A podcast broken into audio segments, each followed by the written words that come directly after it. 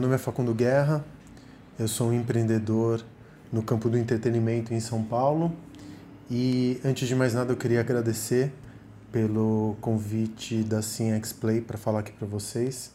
Me sinto muito honrado e eu acho que a atenção é o grande, a grande commodity dos nossos tempos, né? Então todo mundo tem um tempo finito todas as vezes que a gente tem a oportunidade de falar com gente que também está interessada em ouvir e acontece essa conexão é, de transferência, de experiência, de troca, eu me sinto muito grato. Então, obrigado pelo tempo de vocês e obrigado, assim, X-Play, por é, me dar essa oportunidade para falar.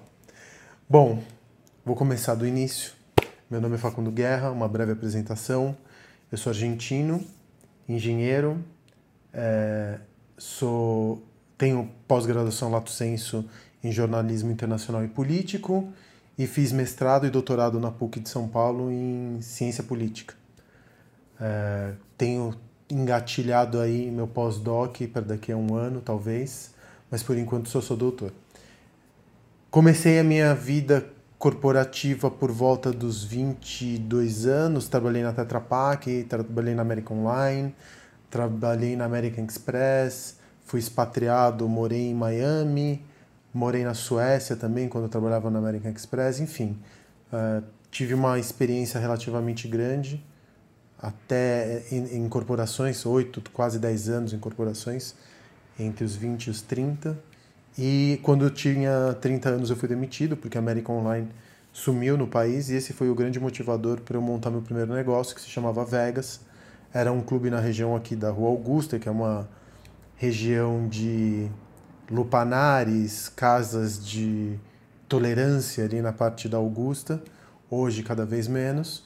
E esse foi o meu primeiro negócio, era uma boate, uma discoteca, uma danceteria, uma balada, como alguns dizem hoje, um clube, como prefiro, porque realmente tinha uma ideia de comunidade em torno do Vegas e que foi meu primeiro negócio no campo do entretenimento. Depois eu abri aproximadamente 20 negócios em São Paulo. Eu sempre perco a conta porque entra um, sai outro, mas eu abri bar, eu abri dois, o Zé Carniceria, o Volt. Eu tenho um bar ainda aberto no que se chama Bar dos Arcos, ali embaixo do Teatro Municipal. Eu abri mais duas, três boates, na verdade, Panam, o Lions e o Iate.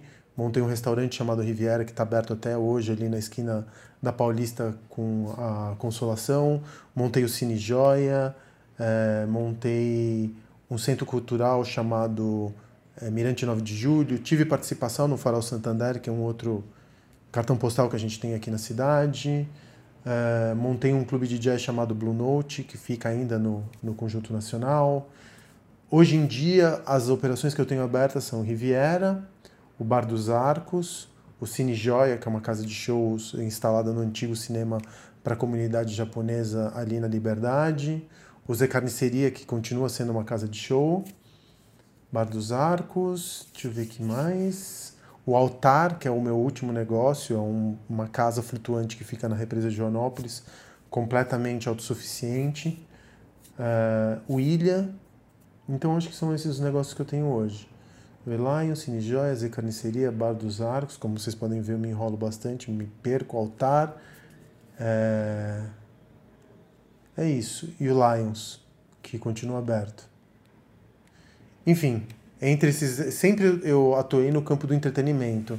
Então, toda a minha vida eu aprendi algumas, algumas coisas que eu aprendi ao longo da minha vida. A gente vai falar sobre criatividade voltada mais para os seus negócios, mas que em tempos de pandemia a criatividade tem que ser injetada em como você sobrevive e o que, que você faz uma vez que a gente sair da pandemia.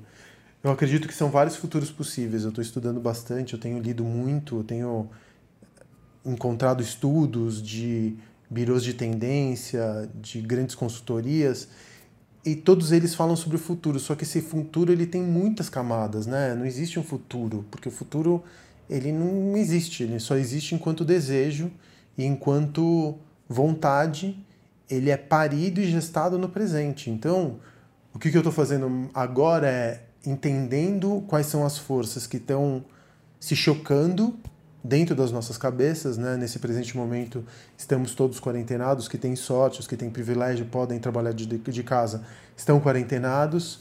A gente perdeu talvez um dos maiores traços que nos faz humanos, que é a, a relação social, é o contato com o outro. Somos animais sociais, é isso que constituiu a nossa capacidade de adaptação e a, a nossa plasticidade a um ponto onde a gente conseguiu construir civilizações. E grande parte dessa nossa capacidade de se conectar foi desligada por causa da pandemia. Então, isso vai nos deixar sequelas, vai nos deixar traumas, vai nos deixar cicatrizes psíquicas dentro da nossa cabeça. Vai, a gente tem o nosso desejo que ele continua é, fluindo. Então, a gente vive agora numa situação onde a gente tem duas grandes forças motrizes se chocando dentro da cabeça de todo mundo. A primeira delas é o desejo, né? O desejo de contato com o outro, o desejo é, de sociabilização, o de, socialização, desculpe-me, o desejo de, de se fundir com o próximo em todos os sentidos, metafórica e fisicamente, materialmente, e por um outro lado medo, porque e é um medo do desconhecido, porque o vírus tal como ele se configura agora é, nesse presente momento, ele, a gente tem algumas ele, a gente tem algumas ideias do que, que ele é, mas a gente não sabe como ele se comporta efetivamente. Então, ao longo dos anos, montando meus negócios, eu parti de algum, alguns pressupostos. É, quais são eles? A primeira coisa é que eu não montava negócio necessariamente para fazer dinheiro. Eu acho muito importante você usar os negócios como uma plataforma para expressão daquilo que você acredita. Por quê? Empreendedor no Brasil é um ramo muito arriscado e é um ramo também muito dolorido. É, grande parte das operações que são montadas, isso você vai encontrar diferentes porcentagens, mas que variam de 50% a 80%, mas grande parte das operações elas fracassam até o segundo ano. Uma maneira de você dirimir esse, esse risco é você se perguntar o que é sucesso. Né? Sucesso tem um componente financeiro e nas sociedades ocidentais a gente sempre achou que bem sucedido é aquele que ficou rico fazendo algum tipo de coisa, né? juntou capital financeiro, é, capital é, material, número criptografado no servidor de algum banco que te permite converter esse sucesso em pedaços de realidade. Eu acho que o empreendedor e aí a gente tem que fazer uma diferenciação do empresário para o empreendedor, porque a principal força motriz do empresário é o lucro. E lucro você sempre vai fazer de dois jeitos, ou aumentando o faturamento é, e fazendo uma gestão mais apropriada do teu negócio, ou reduzindo despesa, que é o que grande parte dos empresários fazem. Então, sempre reduzir despesas, com isso criam impactos humanos, ambientais, de qualidade e eles não têm muita preocupação em formar uma comunidade, além daquela eh, comunidade que é meio que uma emulação que a gente está vendo, especialmente nos últimos tempos, uma emulação daquilo que o empreendedor faz. O empreendedor, por um outro lado, como ele tem rosto, como ele tem. Uh, como ele coloca o seu nome na frente, e não é um cargo, mas é a vida dele, ele se expressa pelo seu negócio. Então entra um outro componente, que é o componente da uh, satisfação de estar fazendo aquilo, que é um componente da dele se sentir orgulhoso de ele usar aquele negócio que ele está montando como uma forma de expressão e uma maneira de transformação de mundo. Então, o empreendedorismo que eu sempre pratiquei em todos os meus negócios, ele partia desses pressupostos. Ele pensava é, primeiro local, ele construía uma comunidade que antes de ser verticalizada e, hierarquizada era mais oriental e mais é, rizomática, assim, mais distribuída. Ele, portanto, ele era politizado. Ele pensava no produto não na ideia do público-alvo, né? Quem, quando um empresário vai começar um plano de negócio, um novo negócio, ele faz um business plan, ele faz, é, enfim, estimativas, organogramas, cronogramas, ele constrói uma série de ferramentas técnicas que vão falar aquilo que ele deseja que o negócio seja do ponto de vista numérico. O empreendedor, ele não parte de um público-alvo, ele é o seu próprio público-alvo. Por quê? ele vai construir alguma coisa que ele tenha orgulho, que ele deixe impressões digitais, que ele coloque o rosto. Quando ele faz isso, ele encontra uma comunidade de gente que pensa igual a ele. Ninguém é uma ilha, né? Tudo bem que alguns homens são penínsulas gigantescas, mas ninguém é uma ilha. Então, é, quando o empreendedor encontra um negócio para ele colocar para fora, ele não, ele não tem só o benefício financeiro, ele leva em consideração também um benefício que muitas vezes ele é da vaidade, do orgulho, de deixar um legado, do capital político, do capital social. Existem outras formas de capital que não só o, o capital financeiro. E muitas vezes ele é bem sucedido sem necessariamente ficar milionário nesse processo.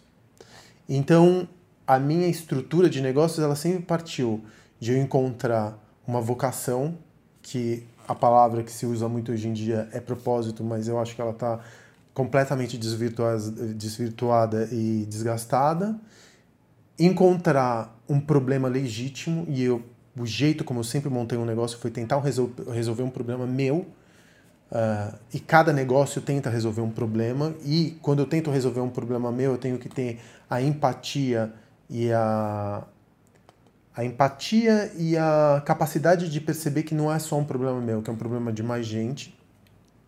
E uso política a política não no sentido de você olhar para a política no campo vertical, né, do executivo, legislativo, judiciário, não estou falando dessa política macro, estou falando da política micro, que é a política que, que emerge todas as vezes que você faz contato com outro ser humano, um outro ser, né? Aí eu construo uma comunidade em torno do meu negócio e o meu negócio ele não depende de marketing porque a própria comunidade alimenta esse negócio. Né? Então, essa foi a maneira como montei negócios nos últimos uh, eh, 15 anos e que agora, com a pandemia, estou fazendo uma nova reflexão sobre o que, que vai acontecer. Como eu estava falando com vocês agora há pouco, eu acho que a gente vai viver um momento de duas forças que são muito primitivas de todos os humanos e que vão estar se chocando. A primeira delas é o desejo e a segunda delas é o medo. Tá, o que, que eu faço? O desejo está no campo da construção do produto. Eu, ah, graças aos céus, eu já tinha montado meus produtos antes da pandemia. O que eu preciso fazer agora é tentar dissolver o medo, né? Como que eu acho que vai ser o mundo quando a gente sair um pouco da, da pandemia? Eu acho que são quando a gente fala, ah, a gente chegou no novo normal, essa é uma nova era, nada será como era antes, eu acho que essas palavras são até, essas, é, essas imposições de futuro, são até meio bobas, porque a gente não sabe, a gente tende a voltar para o nosso conforto do conhecido, né? Não acho que o mundo vai mudar tanto assim, porque eu também não acho que as maneiras como a gente está trocando vai ser muito mais difícil vender, por uma razão muito simples. A pandemia vai ter uma, uma consequência é, fisiológica, biológica, mas também psicológica e na maneira como a gente troca. E a economia não é descolada das vidas, né? Não dá para você descolar a economia de vida. A partir do momento que as vidas estão prejudicadas e a, e a saúde mental dessas vidas estão daqueles que sobreviveram também está prejudicada, a economia vai responder a isso negativamente. Então acho que as pessoas vão estar tá com menos dinheiro com menos dinheiro a gente vai ter, nós que somos comerciantes, a gente vai ter que se ligar em algumas coisas. Por exemplo, uh, necessariamente a gente vai ter que derrubar preço. Mas derrubar, derrubar preço não é necessariamente derrubar margem. Por isso que eu, eu quando monto um negócio, eu estou sempre tentando fugir do commodity. Eu não faço aquilo que os outros estão fazendo, porque se eu for fazer o que os outros estão fazendo, provavelmente eu vou ter que brigar por preço, ou eu vou ter que brigar por distribuição, ou logística, ou marketing. Eu vou ter que investir mais dinheiro em marketing. E esse é um jogo para quem tem mais caixa. Eu não posso entrar nesse jogo, sou muito pequeno. Então o que, que eu faço? Eu construo no produto. É, te, qualquer produto que você monte, seja um drink, qualquer, efetivamente qualquer coisa tem uma função que ele cumpre, mas ele tem uma capa simbólica, né? Ele é um produto que fica emitindo sinais. Ah, quando eu faço o meu produto, eu penso não só em quais os problemas que ele está resolvendo do ponto de vista funcional, mas também como que eu posso maximizar os sinais que ele que ele está emitindo, entendeu? Quando você compra um produto que emite sinais, que ele é bonito, por exemplo, numa foto, você fala, ah, não, tá, isso aqui está muito complexo. Dá um exemplo. Eu, por exemplo, quando eu fui montar o Bar dos Arcos, que é um bar que eu tenho ali embaixo do Municipal, Eu fiz as mesas é, retroiluminadas com a luz dentro do balcão, porque quando você colocava um drink em cima da mesa, a luz atravessava o líquido e fazia o líquido brilhar. Quando o líquido brilhava, aquele drink ficava lindíssimo numa foto. Quando o drink fica lindo numa foto, as pessoas fotografam, as pessoas fotografam, elas falam do meu negócio, minha rede social cresce e, portanto, eu, tenho o meu cliente fazendo marketing que de outro jeito eu teria que fazer é, fazendo post pago no, no Instagram. Isso para dar um exemplo muito claro ou muito simples. Todo produto que você constrói, ele tem que ter uma carga, ele tem que resolver um problema, não só material e físico, mas também no campo psicológico. Ele tem que falar sobre um mundo que é outra pessoa. Ninguém compra algo só porque precisa, ninguém compra com a razão.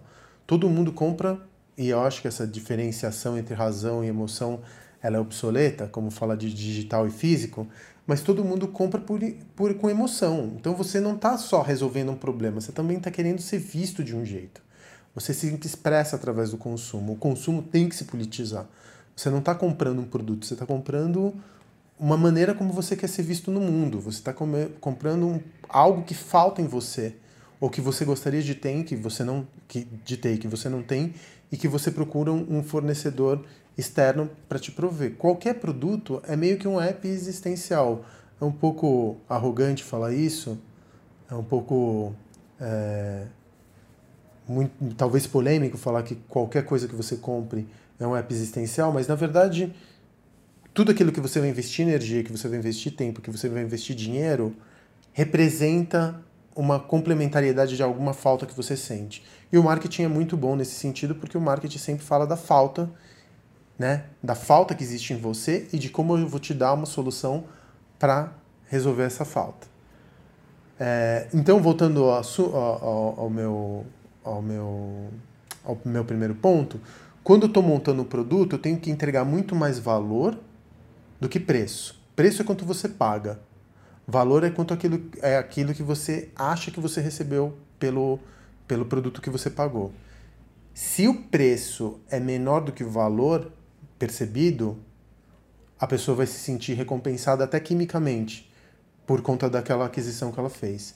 Se o preço for menor do que o valor percebido, não, se o preço for maior que o valor percebido, aí temos um problema. Essa pessoa vai reclamar, ela vai falar do serviço, ela vai falar que a comida não estava no, no o, o prato não estava no ponto, ou que o serviço foi displicente, ou que a comida chegou fria, tudo isso é muito subjetivo. Né? A gente tem que cuidar da qualidade do produto, é o primeiro ponto. Hoje em dia fica muito difícil você se diferenciar no mercado simplesmente por ter o melhor produto. Ele não pode ser só o melhor produto, ele tem que ser percebido e sentido como o melhor produto.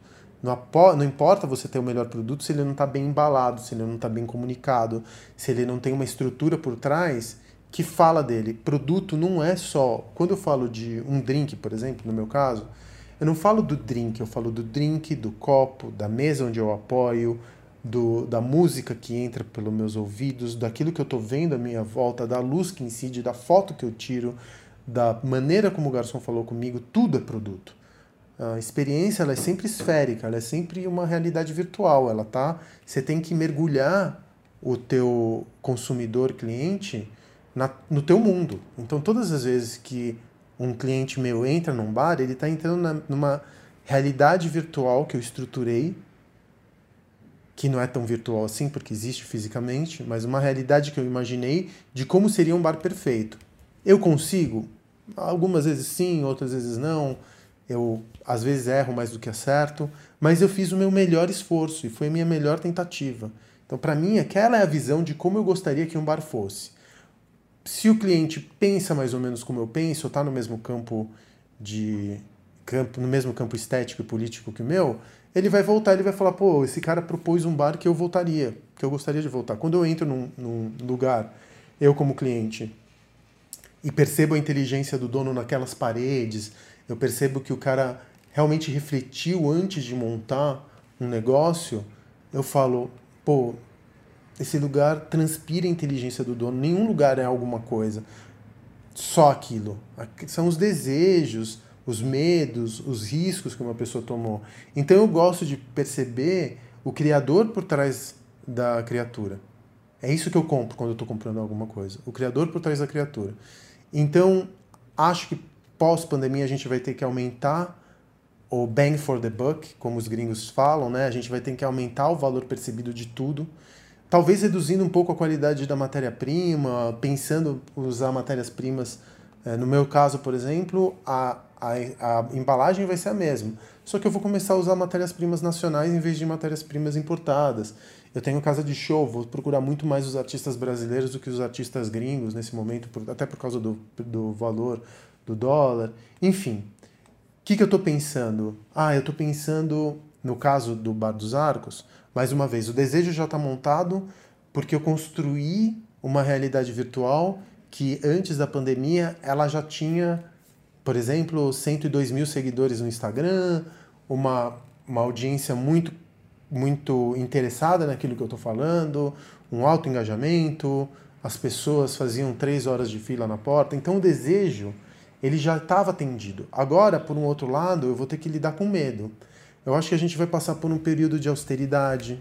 As pessoas é, não vai ser mais legal as pessoas ostentarem privilégio, por exemplo, em rede social. A gente tem que ser mais simples. É, eu sempre defendi que por trás de todo produto existisse uma narrativa, que as pessoas contassem narrativas é, daquilo que elas estavam vendendo, elas contassem a história, porque nada surge do éter né?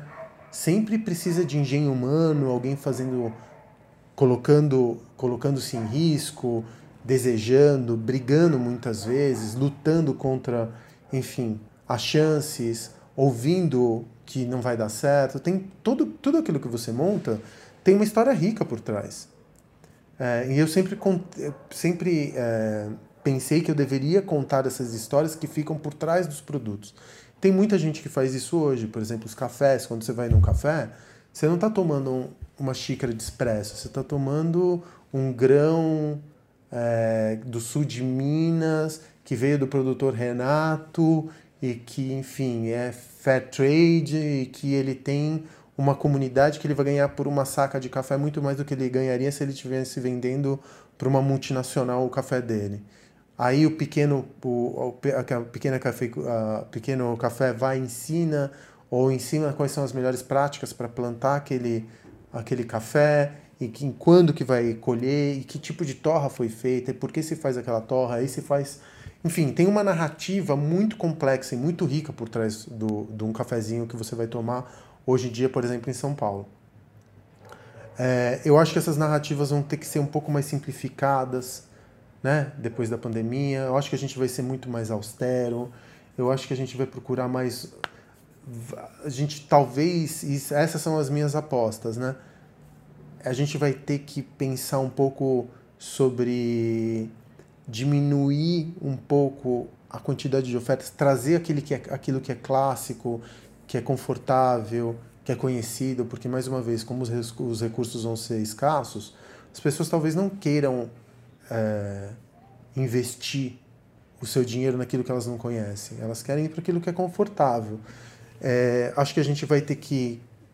A maneira como você era atendido num bar, que era você entrava, era sentado, recebia um cardápio, alguém tirava teu pedido, esse pedido chegava até você e você pagava uma conta no final, né? Essa era a jornada de uma pessoa num bar. Hoje em dia, por exemplo, vai ter um distanciamento social. O que, que a gente vai, o que, que vai acontecer? Metade das mesas vão estar desocupadas. Aquela ausência de pessoas num bar vai ser uma presença, vai ser uma presença que você vai sentir aquelas cadeiras vazias. Por que não colocar manequins nas cadeiras vazias? Por que não colocar bichos de pelúcia gigantescos? Por que não botar é, bonecos feitos de pano? É, por que não colocar bonecos articulados? Por que, que você não construi, constrói uma presença sobre aquela ausência-presença? Eu não sei se vocês me entenderam, mas os bancos vão estar vazios, só pelo, por estarem vazios de humanos, eles já vão ser incômodos, eles já vão estar presentes. De repente a gente pode colocar uma outra camada e colocar, por exemplo, um manequim naquele banco. Entendeu? Uma das coisas que eu estou pensando. Eu estou pensando que a gente, um restaurante já ele tem um cuidado muito grande com higiene e asepsia, né?